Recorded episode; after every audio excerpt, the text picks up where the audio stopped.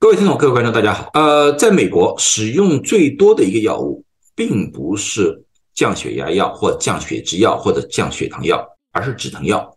美国的止疼药，特别是鸦片类的止疼药，已经到了泛滥的程度。所以说，不管是 FDA 还是 CDC，都在劝导医生们在开这类处方的时候，千万要小心，防止患者滥用。但是对于有些患者来说的话，他们确实不得不依。赖这些药物，特别是癌症患者，癌症患者不管是病的本身还是治疗，都会造成全身的各种疼痛，所以说他们往往会使用止疼药，而且会使用大剂量的止疼药。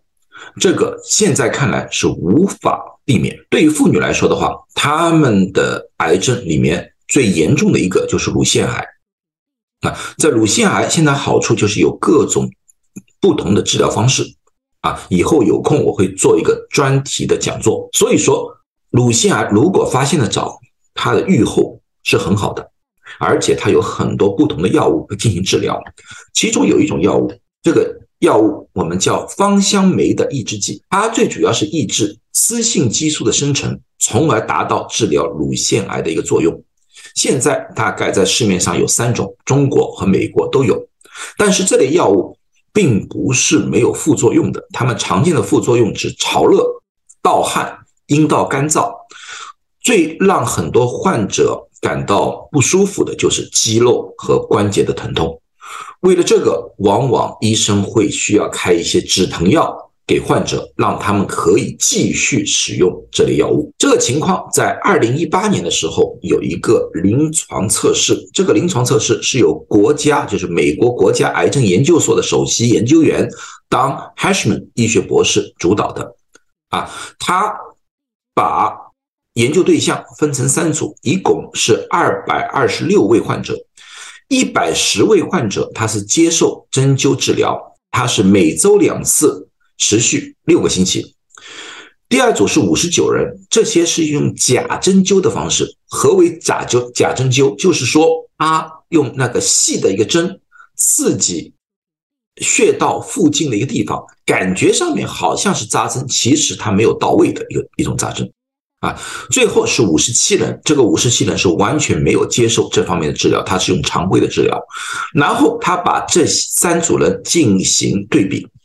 他们对比下来的结果是这样子的：他们发现这个蓝色的这条线是针灸的，黑色那条线是假针灸的，而黄色那条线是对照组的。他发现真的针灸比假的针灸在六个星期以后，最严重的疼痛评分降低了零点九二分，啊，这个 P 值是零点零一，所以统计学上是有差异的。真针灸和对照组相比，分数降低了零点九六分，啊，p 八六也是零点零一，也是有统计学的差异。所以说真针灸是有效的。那么有人问，为什么要用真针灸和假针灸？这就是经常好多人有人提出个假设，针灸其实并没有效果，其实是一种心理上的一种安慰啊。所以说他们就是为了这样做，以避免这方面的一个问题。所以这个研究发现。真的针灸确实对于这类患者的关节的僵硬和关节的疼痛有帮助，而且他们发现，虽然治疗只是六周，但是在二十四周的时候，疼痛的评分一直处于低位，就是用针灸的那些患者的疼痛比分一直处于低位，所以说他们认为这个疼痛的啊维持。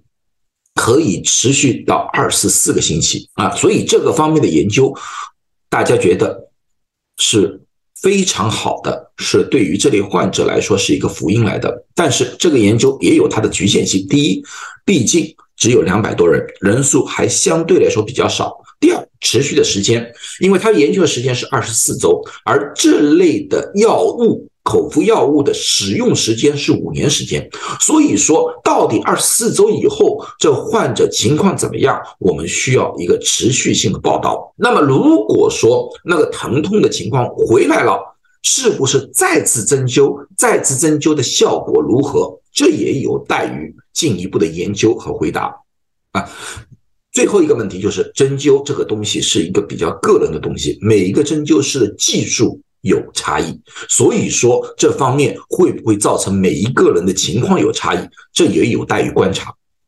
但是一个好的东西来说的话，这个第一个现在看到针真的针灸对于这类患者确实有好处，可以让患者在有限的程度下摆脱那些止疼药的依赖。这类止疼药也有它的副作用，比如说便秘，让患者是很痛苦的。所以说也可以减少这类止疼药而造成的各种副作用，同时也可以减少一些治疗的费用。因为止疼药并不便宜，针灸治疗这个每周两次，一共六周的一个治疗，大概是在一千两百到一千五百美元啊。这个和药物相比的话，基本上差不多，或者略微低一点点。所以说，国家癌症中心认为，现在应该建议保险公司支付这类的治疗啊。这个研究是二零一八年刊登的，那么最近我提出来。为什么？就是因为在最近的一次癌症交流会上面，Dr. Hushman 再度提出了这个研究，所以我听到了，所以我在这里和大家分享一下。这个对我们华人来说更加容易接受，因为这是非药物性的一种治疗。同时，我也想指出来，因为现在有很多人认为中国的传统医学要么有用，要么就是完全没用。我认为这有都有点偏激。这个最主要由于某一些人。说了，中国的传统医学无法用现代的临床医学的方式进行验证，因为他们用了一个完全不同的体系。这个我知道，体系是不一样，但是他们都是用在人上面，我们人没有改变。所以说，任何一种治疗方式，只要变通一下，完全都可以进行临床的测试。我们要把中国传统医学里面像这类好的东西。保留、发扬光大，对于那些不足的，就要进行研究，找出里面的原因，希望能进一步的发展。对于那些谣传、对于那些有害的、骗人的东西，要坚决的把它们去除。因为只有这样，中国的传统医学才能进一步的发展。这就是我想说的。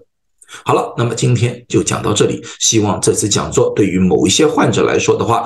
有一些帮助。如果说你有这方面的困扰的话，啊，也可以尝试一下找一个注册的针灸师试一试。好，谢谢大家，祝大家都健康。